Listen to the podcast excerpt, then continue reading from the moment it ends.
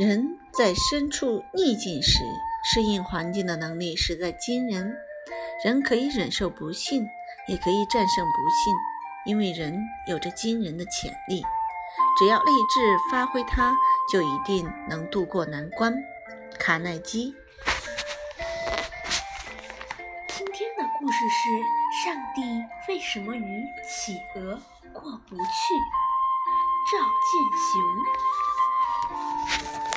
每年一次，成群结队的企鹅从大陆北边迁移到寒冷的南部，然后交配生育，在长达几个月的时间里，企鹅父母不吃不喝，簇拥在一起，用彼此的体温抵挡严寒。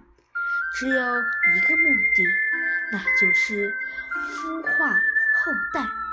企鹅把蛋放在自己的脚掌上，然后用羽毛盖住，等待女儿儿女破壳而出。企鹅遵循着大自然的铁律，铁律不规避也不抱怨，它们不乏。步伐满仓的移动步子，走不动了就趴下来滑行。即使这样，也一定要你也一定要到那个叫奥雅摩克的地方去。这是传统，也是作为企鹅的命运。每当母企鹅再也撑不下去，满仓的到海边补充食物时，公企鹅仍饿着肚子坚持。小企鹅出壳之际，往往看不到妈妈，也有的没等到妈妈没等妈妈回来就饿死了。有食物的地。方不易养育后代，只有到什么吃的东西没有了，什么只有到什么吃的也没有的地，什么吃的东西也没有的地方，才能完成这个任务。这个多么荒唐的映射！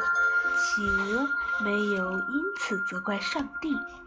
即使坚持不住而终止了自己的生命，到了明年，活下来的企鹅依旧勇，依然勇往直前。法国导演，法国导演亚克亚克贝汉拍过《迁徙的迁徙的鸟》和《微观世界》。都是我喜欢，我非常喜欢的影片。我认为他们胜过所有人演的故事。为了拍这部新片，他与他的团队在南极这块根本不适合人居住的大陆上工作了一年多，在零下四十摄氏度到零下十摄氏度的。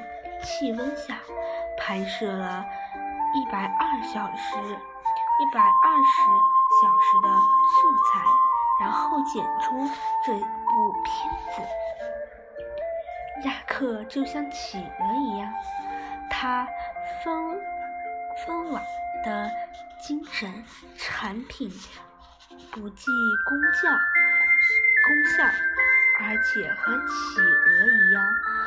死守在奥亚奥克莫克高地，奥亚莫克高地。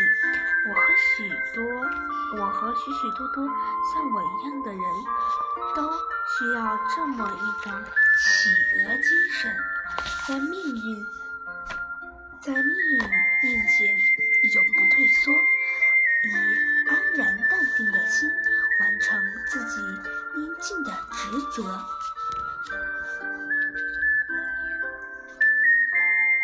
成长课堂《企鹅于绝境之中寻找生的希望》，这是何等高贵的品质啊！